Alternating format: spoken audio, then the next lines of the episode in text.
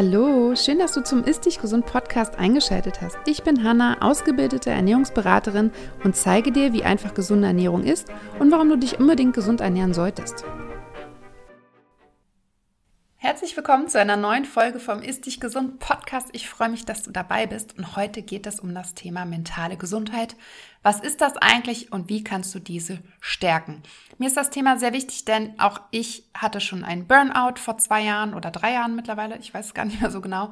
Und ich habe viel zu spät darauf reagiert, ich habe die Anzeichen nicht erkannt und ich habe im Vorfeld viel zu wenig dafür getan, dass es mir wirklich gut geht. Das heißt, ich habe wirklich am eigenen Körper erlebt, wie es dazu kommen kann, dass meine Psyche oder meine Gedanken dazu führen, dass es mir wirklich körperlich auch schlecht geht. Und wenn du schon öfters meinen Podcast gehört hast, weißt du ja, dass ich sage, Körper und Geist oder Körper und Kopf sind ein System und das hängt immer zusammen und das habe ich da deutlich gemerkt. Das heißt, ich habe gemerkt, dass meine mentale Gesundheit, die in dem Moment einfach nicht gut war, sich körperlich auf mich ausgewirkt hat und es mir wirklich nicht gut ging und deswegen ist es mir wichtig, dir da einfach nochmal ein paar Tipps mitzugeben und dich da etwas aufzuklären und ein bisschen Awareness zu schaffen. Fangen wir mal an mit was ganz Banalen. Also es ist ja so, wenn du dir ein Bein gebrochen hast, musst du meistens gar keinem erklären, was das eigentlich ist, dass du dir halt das Bein gebrochen hast. Das ist offensichtlich, man sieht das, es schränkt dich ein. Das ist greifbar, es ist sichtbar. Und bei psychischen Belastungen ist es hingegen oft so, dass es sehr abstrakt und ja, einfach nicht verständlich empfunden wird. Das heißt, man kann das nicht so ganz nachvollziehen, man sieht es nicht, man kann es vielleicht auch, wenn man es selber nicht erlebt hat, nicht glauben und kann sich da auch irgendwie nicht so herleiten. Dementsprechend ist das natürlich auch immer schwieriger, das zu erklären und es führt auch dazu, dass weniger Leute darüber reden. Ne? Wenn man einen Beinbruch hat, dann sagt man, ich habe mir jetzt Bein gebrochen oder ich habe einen Kreuzbandriss oder ich habe das und das. Und wenn es einem psychisch nicht gut geht, dann versucht man das eigentlich am Anfang oder die meisten von uns leider zu verstecken, weil man sich dafür schämt, weil man dann denkt, oh, mit mir stimmt irgendwas nicht im Kopf. Und dieses psychisch krank, was ja quasi die letzte Stufe der mentalen Gesundheit, oder wenn man halt mental nicht Gesundheit ist, wird oft so als sehr negativ empfunden. Dabei geht es ja wirklich darum, da gibt es ja auch Unterschiede und es das heißt ja nicht, dass da im Kopf irgendwas nicht stimmt, sondern dass einfach Dinge im Körper passieren, die Auswirkungen auf dein Wohlbefinden haben. Und deswegen möchte ich jetzt einmal erklären, was mentale Gesundheit überhaupt ist. Oder auch äh, unter mentale Gesundheit gibt es auch noch einen anderen Begriff, der heißt Mental Health, hast du vielleicht auch schon gehört. Und da geht es eigentlich um dich, um emotionales, um körperliches und dein soziales Wohlbefinden. Und psychische Belastungen und Erkrankungen beeinflussen zum Beispiel deine Lebensqualität, deine Leistungsfähigkeit und allgemein dein Wohlergehen. Vielleicht ist das eine ganz gute Erklärung. Nicht nur unser Körper wird ja im Alltag beansprucht und dadurch vielleicht auch müde, also nicht nur dadurch, dass wir laufen, dass wir gehen, dass wir uns sportlich betätigen und so weiter. Auch unser Kopf und die Psyche brauchen tatsächlich Ruhephasen. Und genau wie unser Körper kann unsere Psyche, also unser Kopf, krank werden tatsächlich. Und während wir natürlich, wie ich eben schon erwähnt habe, körperliche Anzeichen oft nicht ignorieren können, ist es so, dass wir unserer Psyche oftmals mehr zumuten, als wir eigentlich sollten und da sehr, sehr spät einen Cut machen, Schlussstrich ziehen und wirklich Veränderungen vornehmen. Und ganz oft ist es tatsächlich eher auch so, dass wir körperliche Beschwerden haben, weil sie die Folgen von unserer mentalen Abgeschlagenheit sind. Das heißt, die körperlichen Beschwerden sind nicht die Ursache, sondern die Psyche oder die mentale Gesundheit ist die Ursache. Und dadurch, dass wir das aber sehr spät merken und es oftmals auch mit unserem eigenen Verhalten zu tun hat, ist es aber total schwer, dort etwas zu ändern und vor allem präventiv was zu ändern. Es ist ja immer so, dass es eigentlich total Sinn macht und wenn man mit Leuten darüber spricht, sagen auch alle ja, hast du total recht. Es macht total Sinn, präventiv etwas für deine overall Gesundheit zu tun. Aber nun ist es so, wenn wir nicht gerade irgendwie Schmerzen haben, uns nicht gerade jetzt schlecht geht und so weiter, dann ist so diese präventive Arbeit an uns selber natürlich manchmal auch ein bisschen schwierig, weil es dann noch keine Gewohnheit ist, weil es sich anstrengend anfühlt, weil es gerade irgendwie nicht passt. Und dementsprechend lässt man das schleifen und dementsprechend schleichen sich auch so bestimmte Dinge ein. Und deswegen habe ich jetzt sechs Tipps für dich, was du tun kannst für deine mentale Gesundheit. Und das sind alles Tipps, die man wirklich ganz einfach in den Alltag einbauen kann, die man sich auch mal bewusst werden lassen kann. Es geht nicht darum, dass du das täglich machst oder extrem regelmäßig, aber dass du es wenigstens ab und zu machst und einfach dir bewusst ist, dass du wirklich mit Kleinigkeiten deine mentale Gesundheit super gut beeinflussen kannst. Tipp Nummer eins ja, wer, wer, ich überlege gerade, wer es erraten würde. Aber es ist ja so, dass dein Körper nur dann gut funktionieren kann, wenn du ihm gibst, was er braucht. Und das gilt nicht nur für die Muskelkraft und den Rest so, sondern auch für die mentale Komponente, also für deine mentale Gesundheit. Das heißt, eine ausgewogene und nährstoffreiche Ernährung ist wichtig, damit du mental leistungsfähig bleibst, gut mit Stress umgehen kannst und Krankheiten zum Beispiel wie Depressionen oder auch einen Burnout vorbeugen kannst. Also dich wirklich ausgewogen und gesund ernähren. Und da geht es nicht darum, jeden Tag sich perfekt zu ernähren. Es geht darum, sich ausgewogen gesund zu ernähren, möglichst mit der 80-20-Regel, sodass du dir zwischendurch auch noch was gönnst, aber quasi schaust, dass dein Grundbedarf an Nährstoffen und so weiter gedeckt ist. Tipp Nummer zwei. Unser Körper sucht ja immer das Gleichgewicht und da ja Körper und Geist, wie ich es vorhin schon gesagt habe, ein System sind, geht das natürlich auch für die mentale Gesundheit.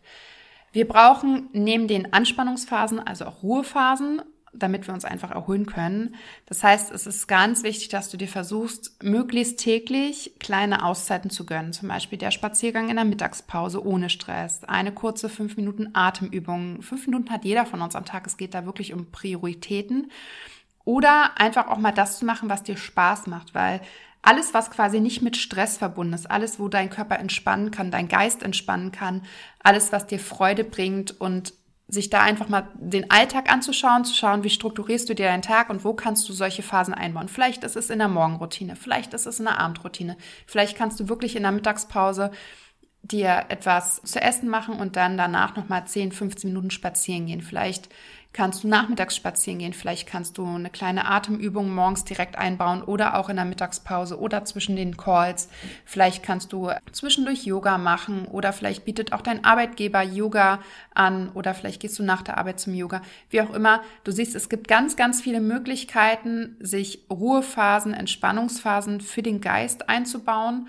Und da geht es tatsächlich oft um Regelmäßigkeit. Alles, was du über einen längeren Zeitraum regelmäßig machst, wird zur Gewohnheit und fühlt sich irgendwann auch nicht mehr anstrengend an, sondern du tust es dann irgendwann einfach ohne drüber nachzudenken. Und das führt mich zu Tipp Nummer drei, da geht es um Bewegung und die hat laut Studien tatsächlich eine positive Wirkung auf unsere mentale Gesundheit. Ich glaube, das ist uns allen bewusst. Warum ist das so?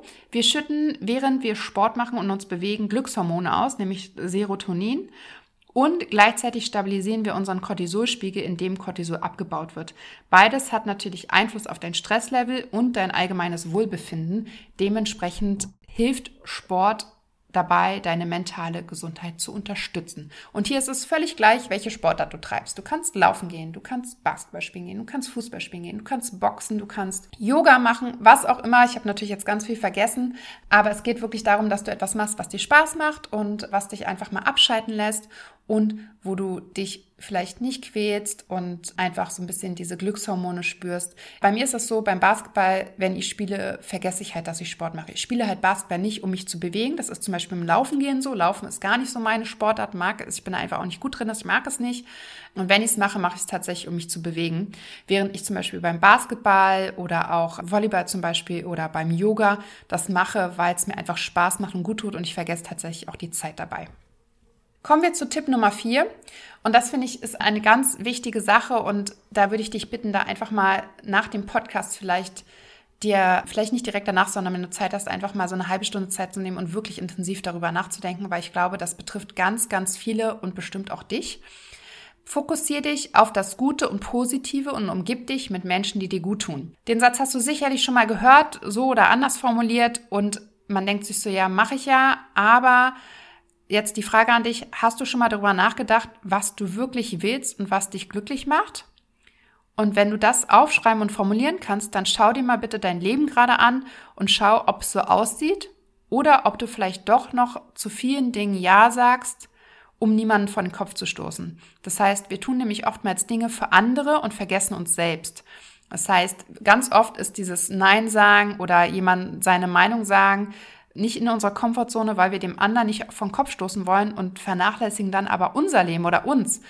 Und es ist ganz wichtig, dass du die meiste Zeit in deinem Leben einerseits dich auf das Positive fokussierst, weil dann sind deine Gedanken beim Positiven und nicht beim Negativen und du quasi dein Leben so kreierst um dich herum mit den Menschen, mit den Dingen, die du tust, die dir gut tun, weil wenn du quasi ein Leben führst, in dem du unzufrieden bist, dann wirst du auf Dauer nie glücklich sein. Und das schlägt sich, und so war es zum Beispiel bei mir auch, wirklich auf deine mentale Gesundheit nieder.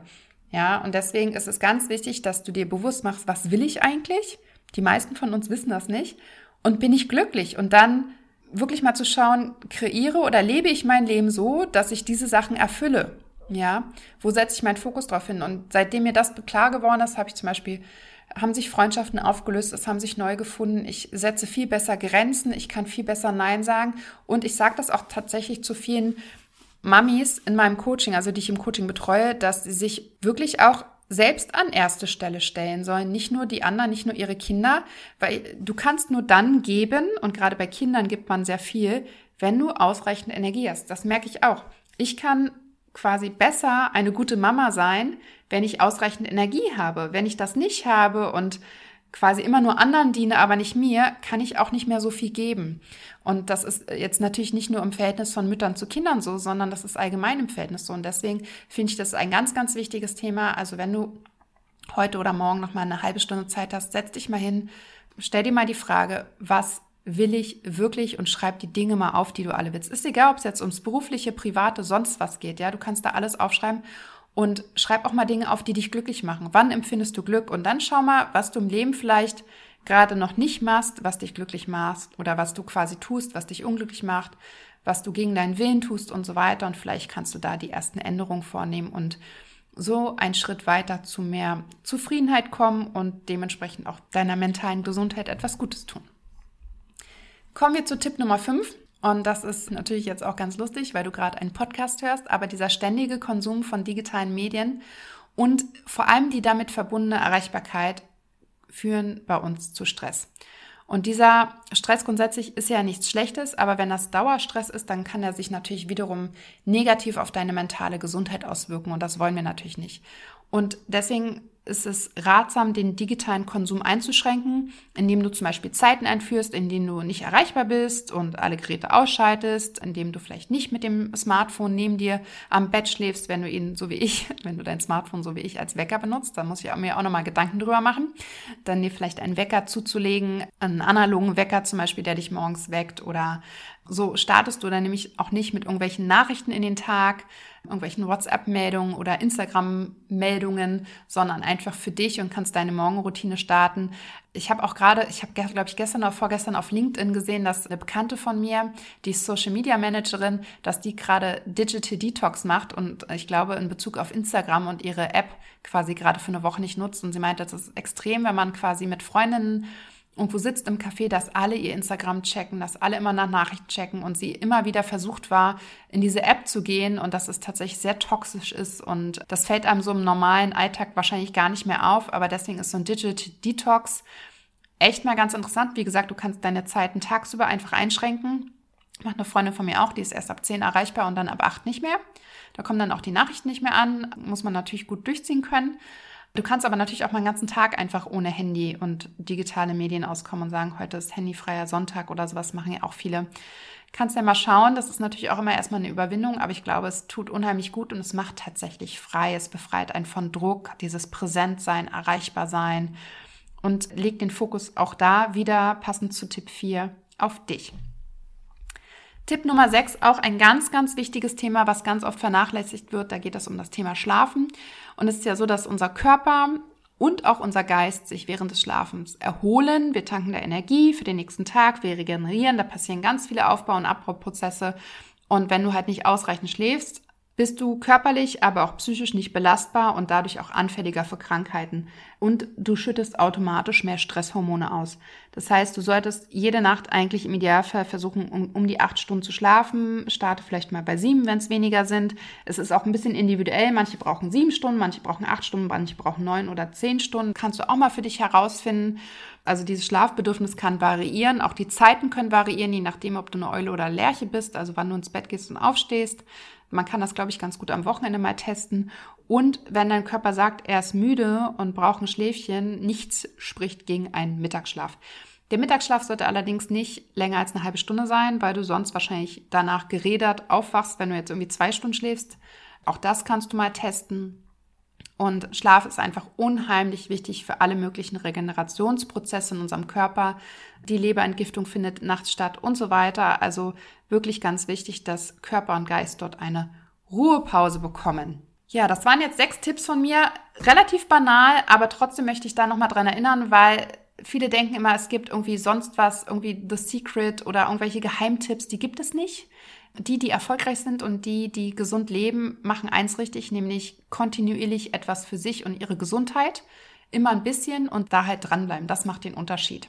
Also nicht nur für ein paar Wochen, ein paar Tage, sondern einfach Kontinuität ist der Schlüssel zu ganz vielen.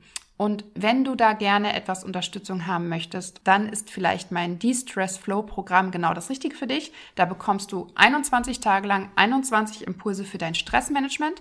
Und was mir ganz wichtig ist, diese 21 Impulse bestehen aus ganzheitlichen Empfehlungen. Also es geht quasi um Ernährung, es geht um Yoga, es geht um Atemübungen, Meditation, allgemein Bewegung, aber auch Schlaf, auch deine Gedanken. Und es sind 21 Impulse. Eigentlich sind es mehr, es sind eigentlich 42 Impulse, weil du zusätzlich zu den 21 Impulsen auch nochmal in den E-Mails 21 Impulse erhältst, also eigentlich doppelt so viel. Und das sind einfach Impulse, wo du einfach mal testen kannst, was kannst du möglichst einfach in deinen Alltag einbauen. Oftmals hat man ja bestimmte Dinge noch gar nicht gemacht und weiß gar nicht, ob sie sich positiv auf einen auswirken, ob es einem leicht fällt und quasi ist eine Hilfestellung, um den Startstoß zu finden, um herauszufinden, was tut mir eigentlich gut, was hilft mir, um Stress abzubauen, um mich mental und körperlich gesund zu fühlen. Und die Stress Flow ist gerade noch zu. Ich öffne das Programm aber ganz bald wieder und dann aber nicht für immer, sondern nur für einen bestimmten Zeitraum. Und wenn du den Start nicht verpassen möchtest, kannst du dich gerne unverbindlich auf die Warteliste setzen. Den Link zur Warteliste habe ich dir in die Show Notes gesetzt. Und dann erhältst du eine E-Mail, wenn es losgeht. Das heißt, du verpasst den Start nicht und kannst da dir einfach Unterstützung holen, um gesünder zu leben, um glücklich zu leben und herauszufinden, was dir gut tut und was dir vielleicht nicht gut tut. Ich freue mich, dass du wieder dabei warst. Ich wünsche dir eine ganz, ganz tolle Woche und freue mich auf nächste Woche.